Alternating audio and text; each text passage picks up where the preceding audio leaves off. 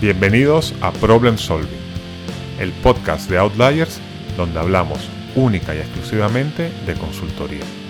Producido y presentado por Joseph Gelman. Vamos al episodio de hoy.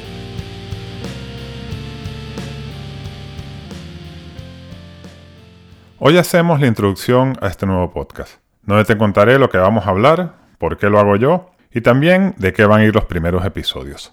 A diferencia de Outliers, este no va a ser un podcast de entrevistas, aunque seguramente traeremos invitados de vez en cuando. Pero generalmente voy a hablar yo para compartir contigo lo que he aprendido en el mundo de la consultoría. Para empezar, quiero dedicar unos minutos a hablar de mi experiencia para que tú puedas valorar si la misma me autoriza a hablar de consultoría con la vehemencia con la cual lo voy a hacer en este podcast. Llevo más de 22 años en la industria. Empecé en McKinsey España en el 2000 un año en el cual la industria estaba en auge por el nacimiento de Internet.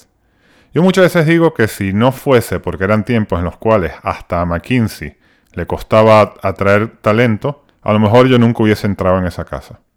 Pero bueno, entré. Luego del primer proyecto en McKinsey estalló la burbuja de los .com y pasé el resto de mi tiempo en la firma haciendo principalmente proyectos de telecomunicaciones para Telefónica, que en ese momento era el gran cliente de la casa.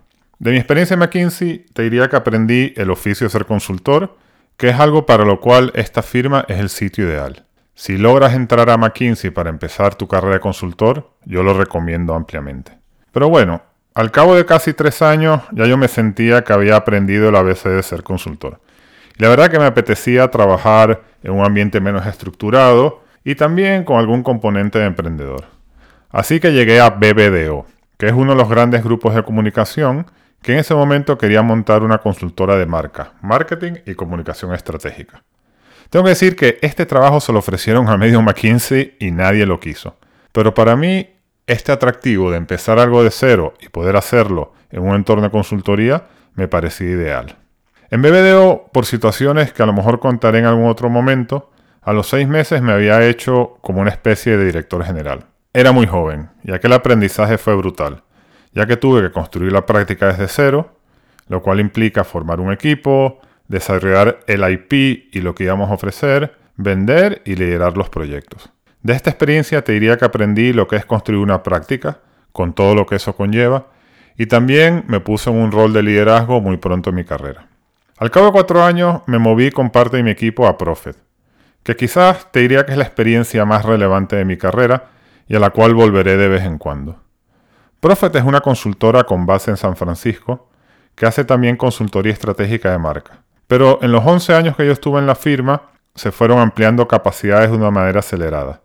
Desarrollamos prácticas de innovación, de diseño, de analytics, de marketing digital, lo cual hizo que esta empresa creciese de 28 millones de dólares, que era lo que facturaba cuando yo entré, a 120, que era lo que facturaba cuando salí, y a los 200 que factura actualmente. Cuando entré en Profit coincidió con la crisis de Lehman Brothers, lo cual, como recordarás si tienes cierta edad, impactó a España de una manera más prolongada que a los mercados internacionales. Así que rápidamente vi la oportunidad, pero también la necesidad de trabajar con clientes internacionales. Y me pasé todos estos años viajando y trabajando fuera de España. De hecho, si bien yo viví en España, mi oficina terminó siendo la de Londres. Aquí trabajé con clientes muy grandes que eran los clientes de Profit como T-Mobile, Japan Tobacco International, Novartis, y bueno, ya te sabes la idea, ese tipo de empresa. Aquí yo era socio, entré como socio y éramos socios de verdad, es decir, íbamos comprando nuestra participación en la empresa, lo cual es muy interesante porque era como una especie de mezcla de un negocio de consultoría que crecía aceleradamente con una startup en la cual todos teníamos skin in the game. De hecho, actualmente todavía soy accionista y conservo buena parte de mis acciones, esperando por supuesto que se dé un evento de capital. Si tuviese que resumir mi aprendizaje de Profit, te diría que fue ver y participar y en ciertos casos liderar el escalado de un negocio de consultoría de forma acelerada, como solo saben hacerlo los americanos. Si aquí te estuviese contando la historia de mi vida y no de mi vida profesional, te diría que Profit fue mi gran amor.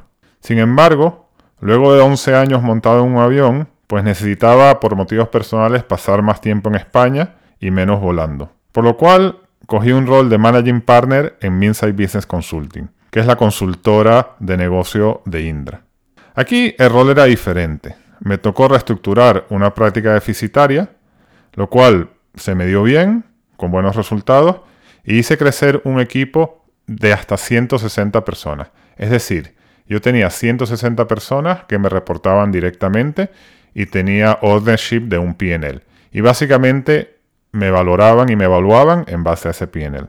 También aquí decir que era una consultora diferente. No había tanta estrategia, aunque sí había algo, pero era más que todo consultoría operativa y tecnología. De nuevo, era diferente, pero eso no significa que sea mejor o peor. Como hablaremos en algunos de los episodios, hay distintos tipos de consultoría y no necesariamente la de estrategia tiene que ser la adecuada para cada persona. Bueno, recientemente salí de Minsight, después de 5 años, y ahora por primera vez en mi vida estoy como independiente, pero sigo siendo consultor. Trabajo directamente con clientes, a veces en rol de advisory, a veces haciendo proyectos, y también trabajo con algunas consultoras más pequeñas que las ayudo con esta experiencia a escalar su negocio. Bueno, esta es mi historia. Y en este podcast no te la voy a volver a contar, sino que voy a tratar de explicarte todo lo que he aprendido en estos 22 años en consultoría. Iremos desde los temas más básicos de cómo ser un buen consultor y los escalaremos en cuanto a contenido y eventualmente traeremos también a gente que nos cuente su experiencia y que nos ayude a clarificar algunos puntos o inclusive profundizar en algunos contenidos. Para los primeros episodios quiero hacer algo que se llama un BCR, esto es un término de McKinsey que, significa Basic Consulting Resources. Es decir, te iré explicando paso a paso y con cierto nivel de detalle lo que tienes que saber y hacer para ser un buen consultor. Entonces, estos primeros episodios van a ser especialmente interesantes para consultores que estén en sus primeros años de carrera o incluso para gente que quiera entrar en este mundo. Como te digo, después iremos escalando los episodios y nos meteremos en otros temas. De esto viene el podcast. Siga el primer episodio para que empecemos nuestro particular VCR.